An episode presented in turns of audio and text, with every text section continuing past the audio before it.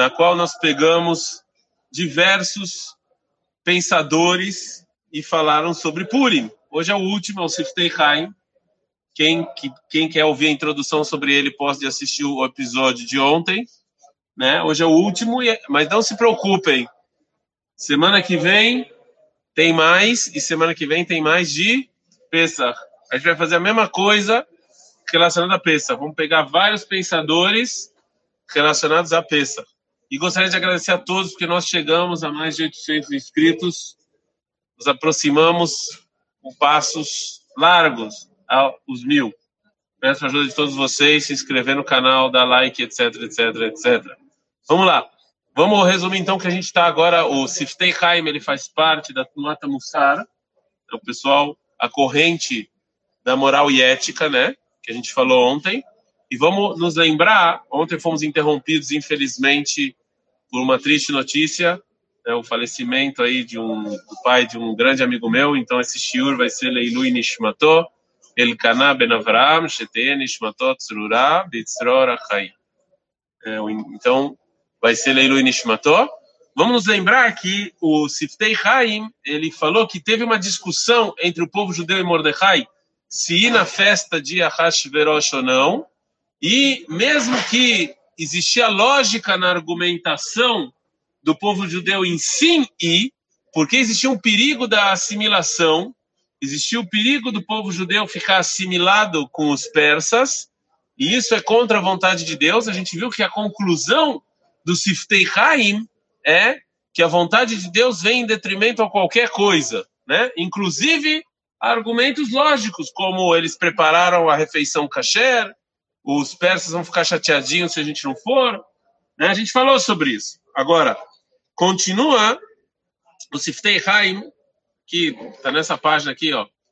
É, e ele vai falar agora sobre mais uma discussão no título Mordecai Aledei Shelo Karaleaman Tiken Essa discussão, o Siftei Haim vai continuar falando que essa discussão entre Mordecai e o povo judeu, se ir na refeição de Ahasverosh ou não, ela continuou um pouco depois. Né? Eu não vou ler tudo, porque senão a gente não vai conseguir terminar. Essa é a última aula, né? Então a gente precisa, antes de Purim, né? a gente precisa terminar hoje. Ele falou que depois de muitos anos, teve a mesma discussão entre Mordecai e os judeus, sendo que os judeus usavam argumentos lógicos e Mordecai usou a vontade de Deus. E contra argumentos lógicos, a vontade de Deus ganha. De novo, isso, isso explica muita coisa que acontece ao nosso redor, né?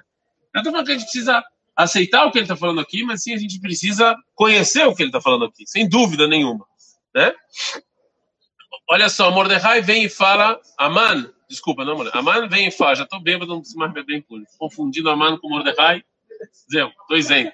Então, assim, Aman, Aman vem e fala o quê? Ele fala, vocês têm que se curvar para mim, senão eu mato todos vocês. O que diz a lógica? A lógica diz que eu tenho que me curvar. A, a gente sabe que idolatria, ele, a princípio ele não falava que ele era Deus, só pedia isso em respeito. Então, respeito, vamos nos curvar então, né? E aí, o que, que vem Mordecai faz? Mordecai faz, se recusa a se curvar e coloca todos os judeus em é, perigo. Sim? Então, de novo, o Midrash vem e fala uma discussão, um debate que teve entre o povo judeu, usando argumentos lógicos, A mais B, porque é, Mordecai tinha que se ajoelhar. Sim? Então a gente viu de novo a mesma discussão, a mesma discussão que teve é, anteriormente sobre se ir na refeição, ir na festa de Mordecai ou não ir, a gente teve agora de novo. Foi exatamente a mesma discussão. Né? E de novo, o que ficou foi a vontade de Deus em detrimento a qualquer outro argumento lógico. A mesma coisa, o mesmo malaf, tá claro? Sim ou não? fé. Seguimos então para o Esther Naktab Estadut Agora ele vai passar disso para Esther. Que Esther, eh, ele, Esther, antes de entrar diante do rei, o que ela pediu para os judeus fazerem? O que, que Esther pediu para os judeus antes de pedir pela vida do povo judeu? Jejuar. Ela fala, vai e coloca todos os judeus e jejuam e rezam e etc. Né? E é, antes, é, é, e antes, é, mas na verdade eu devia ter falado outra coisa. Ela, ao invés de pedir para os judeus rezarem e jejuarem, ela deveria ter feito outras coisas para o rei receber ela. E não, e não pedir um milagre, e não pedir uma reza. Mas a gente viu, olha só, o último parágrafo ler. אבל אסתר הבינה שכדי למצוא חן בעיני המלך, דרך השתדלות הראשונה צריכה להיות פנייה לקדוש ברוך הוא בתשובה, תפילה ותענית. Ela entendeu que a primeira coisa que ela precisava fazer era pedir para Deus. Ou seja, uma coisa, o que, que quer dizer pedir para Deus? Era uma coisa que era fora da natureza, um milagre. Né? Ela fez isso antes dela se enfeitar, ficar bonita. Né? Eu preciso falar com o rei, eu sou estéreo, eu preciso falar com o rei. E o rei não, não me recebe todo dia. Então eu tenho duas opções. Uma opção é pedir um milagre, a segunda opção é ficar toda bonita e ver se ele vai me dar. O que, que ela fez? Me dar um chamego. O que, que ela fez? Ela primeiro pediu um milagre. Né? Ela entendeu que esse é o primeiro passo. O primeiro passo, diz o Sitpei Haim, é a gente pedir para Deus algo acima da natureza. E já que ela fez isso, olha o próximo título. A gente só vai fazer por título que eu quero terminar hoje, né? E não tem mais outra aula. O próximo título é Esther Zartala Metziat Ren TV. Então, é, disso que ela pediu ajuda de Deus, disso que ela pediu um milagre, ela teve o mérito de ganhar o Ren, que, que é Ren, ela ganhar a, a, a, a obrigado, ela ganhar a graça natural do rei. Mas ela conseguiu isso com o mérito que ela pediu um milagre, não com o mérito que ela agiu da maneira normal que ela deveria agir. Ao invés dela se enfeitar, de se embelezar e tentar seduzir o rei, ela pediu um milagre. E por mérito que ela fez isso, né? Estão entendendo onde está tentando chegar? Ou seja, a, nós não vamos, antes da gente, antes da gente fazer as coisas como da maneira natural, antes da gente conseguir os nossos objetivos, a gente não tem que concordar com isso, tá? De novo, eu estou trazendo aqui o. Eu estou falando toda essa hora porque eu não, não sei se eu concordo, mas assim, temos que conhecer. Antes da gente fazer as coisas da maneira natural, ele não está falando que não tem que fazer. Se eu preciso de dinheiro, eu vou trabalhar. Se eu preciso de uma ajuda, eu vou buscar essa ajuda. Mas antes de eu fazer isso, é a primeira coisa que eu tenho que fazer? Pedir para Deus e desejar um milagre. Né? Não me isenta de pedir, não me isenta de fazer as coisas com a maneira, da maneira natural, não me isenta, mas ela só vai conseguir o objetivo dela, que é a graça aos olhos de Deus, porque ela primeiro tentou falar com Deus. O contato, a primeira coisa, a gente, o que é a primeira coisa que você fez? Qual é a primeira coisa que você faz? O, o, o que você tem de instintivo? Né? É isso que mostra o que é importante na sua vida e o que não é.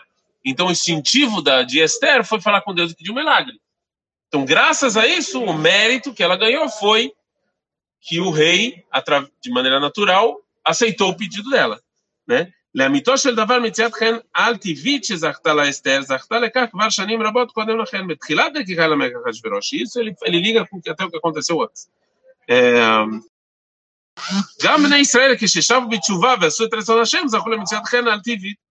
Então, da, mes da mesma maneira que Esther conseguiu a graça do rei Ahasverosh, assim também o povo judeu, quando fez chuvá e quando rezou, é porque é óbvio que na Megilat Esther está claro que o povo judeu fez chuvá, vai e rezou, também o povo judeu conseguiu a graça é, de Deus. E aí ele foi salvo. Sim ou não?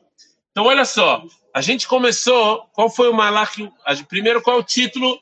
Vocês devem ter esquecido, mas qual é o título desse artigo que o Rav Chaim Friedlander escreveu? O título é a comparação entre a redenção de, do Egito e a redenção de Purim. E a redenção de Purim, ele falou assim, que teve uma, que teve um primeiro, um certo debate entre o povo e Mordecai se eles tinham que tinham que participar da refeição de Ahasverosh e de se aproximar do Império Persa, uma vez que nós estamos no exílio, ou fazer a vontade de Deus, mesmo que isso me afaste do Império Persa. Né? Essa foi a... E também a gente viu que Esther ela preferiu o milagre do que a maneira natural das o decorrer natural das coisas porque o decorrer natural das coisas seria o povo judeu se aproximar do Império Persa, né? mesmo correndo o risco de se assimilar para conseguir não ser destruído. Né? Essa seria a maneira natural das coisas. Nós mudamos a maneira natural das coisas, não nos aproximamos do Império Persa, o que era lógica, e ganhamos, por mérito disso, a graça de Deus e de Ahashverosh. Está claro qual que é o, a, a, ideia, qual que é o, a ligação que o Rav Chaim Friedlander está fazendo em Purim, sim ou não? Tá claro essa ligação? É como eu estou fazendo isso rápido, a gente poder, no final, final das contas, esse aqui é um artigo de umas oito páginas, vou fazer ele. Ontem a gente já estamos tentando aqui fazer ele rapidinho, então eu estou resumindo só para ter certeza que vocês, é, que vocês, vocês podem ler depois é, como é que ele construiu isso. Mas está claro o que ele fez. Foi bom. Agora, o que isso tem a ver, e aqui vem a surpresa, o que isso tem a ver com a redenção do Egito? E como é que, que isso tem a ver com a do Egito? É, ok, o milagre a gente chegou a entender, né? Óbvio que a saída do Egito foi um milagre, mas olha só o que ele escreve quando a gente está Metziat Renal esse é o título. Ele fala o seguinte: é, a mesma maneira de sofrimento e salvamento foi no exílio e na salvação do Egito. Do mesmo jeito que na Megillat Esther está falando sobre Mordecai, que ele era grande e tal, também falou, oh, Moshe, que, que Moshe também era grande e era a pessoa. Né? É, lama é, Lama Zahul Irhush Kadol Be'ashala. Olha só o que está escrito o seguinte, olha só.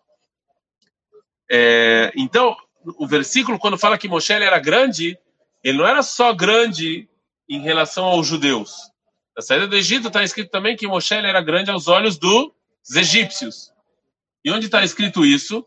Antes do povo judeu sair, antes do povo judeu sair, quando, quando o povo judeu pediu utensílios e dinheiro para os egípcios, está escrito que Moshe era uma pessoa muito grande aos olhos dos egípcios, e eles deram para Moshe, é, emprestaram, na verdade, está escrito, né? Eles emprestaram para Moshe dinheiro e utensílios, etc. Ok? Eu falo o seguinte: é, o nome Tzarich Biur. אם עם ישראל זכו בסייעתא דשמיא מיוחדת מציאת חן על טבעית, אם כן למה נתנו להם את כלי הכסף, כלי הזהב, רק בהשאלה? Agora, se o povo judeu tinha as graças dos egípcios, por que que Moshe pede só emprestado? Pede para dar já, não. Que diferença faz? Olha só. Agora ele vai começar. Vai a comer Hadash.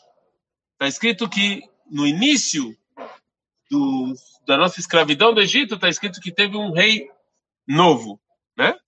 Então, o Midrash traz que quando morreu Yosef, os judeus pararam de fazer Brit Milá e falaram: vamos ser igual os egípcios. Né? Assim o Midrash fala. Que os judeus falaram que você é igual ao egípcio. Que eles pararam de fazer Brit Milá e falaram: vamos ser igual aos egípcios.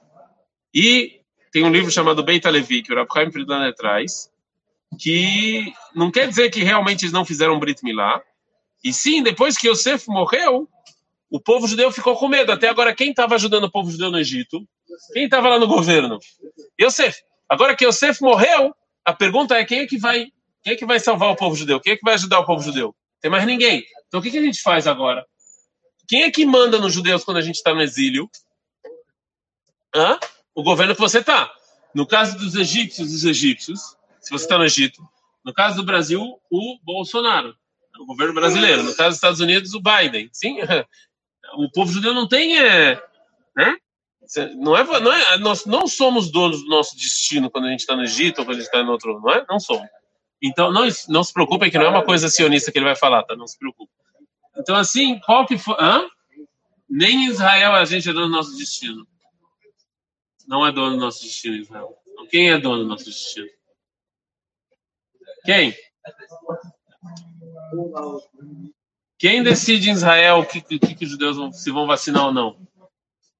Quem decide em Israel se os judeus vão se vacinar ou os palestinos vão Quem decide? Quem decide? Primeiro-ministro. Quem votou nele? E no Brasil, quem decide? Quem decide se o povo judeu vai, vai, vai vacinar ou não? E quem votou nele? Que população? Judaica?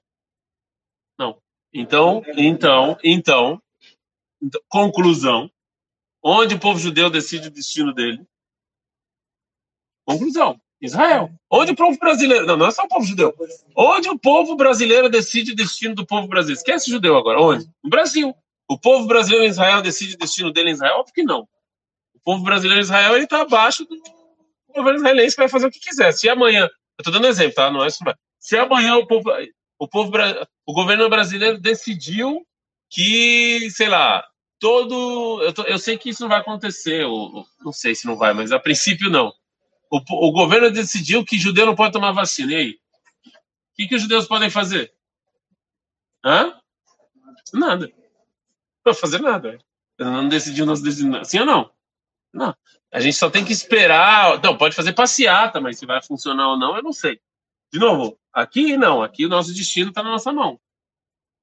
Quem decidiu que todos os sobreviventes do Holocausto ia tomar vacina? Não importa onde ele morasse. Vocês não viram isso? O governo de Israel, acabou. O judeu, onde for que onde tiver, a gente sabe que aqui em Israel tem turista, judeu turista, que não é residente, está tomando vacina. Quem decidiu isso? É o que eu tô É exatamente. Agora, o povo judeu, quando Yosef morre, dá aquele medo. Quem vai cuidar da gente agora? Então, qual é a solução lógica? Olha só, esse que o Rav Chaim está falando. A solução lógica dos judeus na época do Egito é a mesma solução lógica dos judeus na época dos, dos persas. Qual é a solução lógica? Para a gente poder sobreviver. Qual é a solução lógica? Vamos virar egípcio. Não fazemos mais Berit Milá. Vamos ser egípcio. Vamos nos assimilar. Vamos ser persas. E acabou. É o nosso único jeito, a gente sobreviver.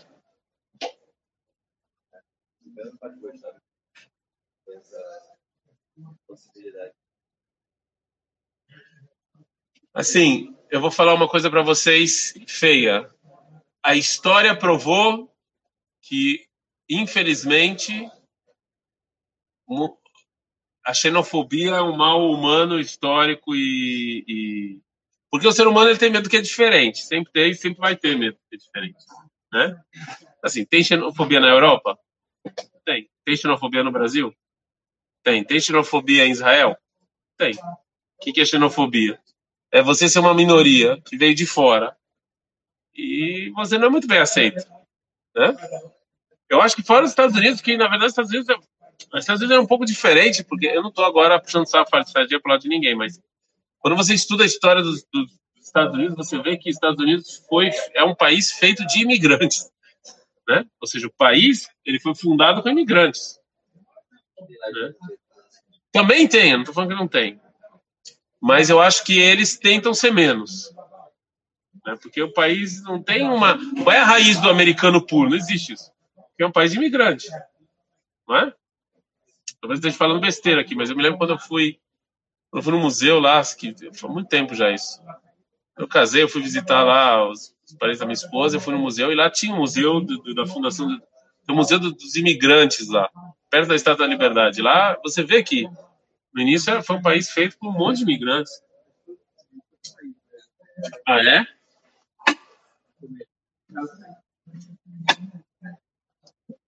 Então, estuda a história de como foi feito os reinos europeus e tal, você vai ver que não é imigrante. E cada um tenta achar a raiz do, da raça pura dele. Não é, não é Israel é judeus, né? imigrantes. Né? Assim, é diferente. Brasil também, você tem razão. Bom, pode ser que eu esteja falando besteira. Vamos voltar então ao que é, não é besteira. Xenofobia. então, assim, todo mundo que é minoria e vai e vai formar um governo, todo mundo é xenófobo, não tem, as pessoas têm medo do que é estranho. Então, como é que você minoria? Como é que você isso, isso acontece no mundo inteiro, eu acho. Como é que você o seu mecanismo de defesa qual é? Até no Brasil, me transformar em brasileiro o mais rápido possível, perder o sotaque, as pessoas não saberem que eu sou estrangeiro, para eu poder me assimilar aqui o mais rápido possível. Sim, esse é, sim? Então, seu filho já. Você talvez tenha sotaque, mas seu filho não. É? Esse é o mecanismo de defesa. Então, no Egito, o mecanismo de, de defesa era igual ao mecanismo de defesa da época dos persas. Era tentar se assimilar ao máximo. E olha só o que eles querem. Vocês não vão gostar disso agora, hein? Olha o nome do título. Sinata Goim Leam Israel Mechazdei Hashem Itbarah. Isso que o povo judeu sofre antes, antissemitismo isso é uma das, um dos maiores presentes que Deus deu para o povo judeu. Qual é a lógica de falar isso? Porque se você não sofresse antissemitismo, o que, que ia acontecer? Você ia se assimilar, o povo judeu ia acabar. Então, isso que você tem gente que não deixa você se assimilar, isso que veio Paró e falou: não, vocês não vão ser egípcios, vocês vão ser escravos, são os maiores presentes, senão ia acabar o povo judeu. Eu sei que é uma fase forte que ele falou, mas de qualquer maneira, Bom, a gente já tem que a gente tem que terminar, né? É, vocês podem ler o artigo depois. Eu só estou dando. Então, o que tem em comum entre segundo Rabbi Friedlander, o que tem em comum? Maral vai dar outra resposta para isso, tá? O que tem em comum entre a redenção de Purim e a redenção do Egito é que nos dois casos o povo judeu, a maneira mais lógica era o povo judeu se assimilar, era o povo judeu ou se assimilar ao povo egito, assimilar ao povo persa. Existia uma força, existiam pessoas que eles que eles sabiam que a vontade de Deus não era essa e que foram em contra esse desejo, mesmo ele sendo lógico, do povo, do povo judeu tentar se assimilar e tentar se perder. No caso é, de Purim foi Mordecai e no caso de é, de Pesach foi Moshe né, que eles foram, eles tomaram a frente adiante do povo judeu e discutiram com o povo judeu e não deixaram ele se assimilar. Mas isso é o que tem em comum. Com isso a gente termina o nosso, se fala Sidra, a nossa série de filosofia judaica relacionada a Purim. Como eu falei para vocês, essa é a última aula. Semana que vem, se Deus quiser, não, quarta-feira. Agora a gente vai passar por uma, uma pausa aí de três, quatro dias sem aula. Quarta-feira, retorna... quinta-feira, retornaremos com a primeira aula sobre peça. Né? Quinta já faz ponte, né? Já voltar só na quinta-feira, fazer ponte. Faz ponte, não, não. A gente, se Deus quiser, quinta-feira estaremos aqui, porque domingo é Purim Yerushalayim. Né? Vamos postar fotos aí no Instagram depois da Biblioteca Judaica sobre como foi a comemoração em Purim. Né? Os alunos felizes. E se Deus quiser, quinta-feira a gente volta. Não esqueçam de curtir o vídeo, compartilhar, se inscrever no canal, notificações, ativar o sininho. Forte abraço, pure saber para todos. Tinha uma propaganda assim, beba, beba com moderação. Né? é isso, a gente se fala. Zé, os seus panacas.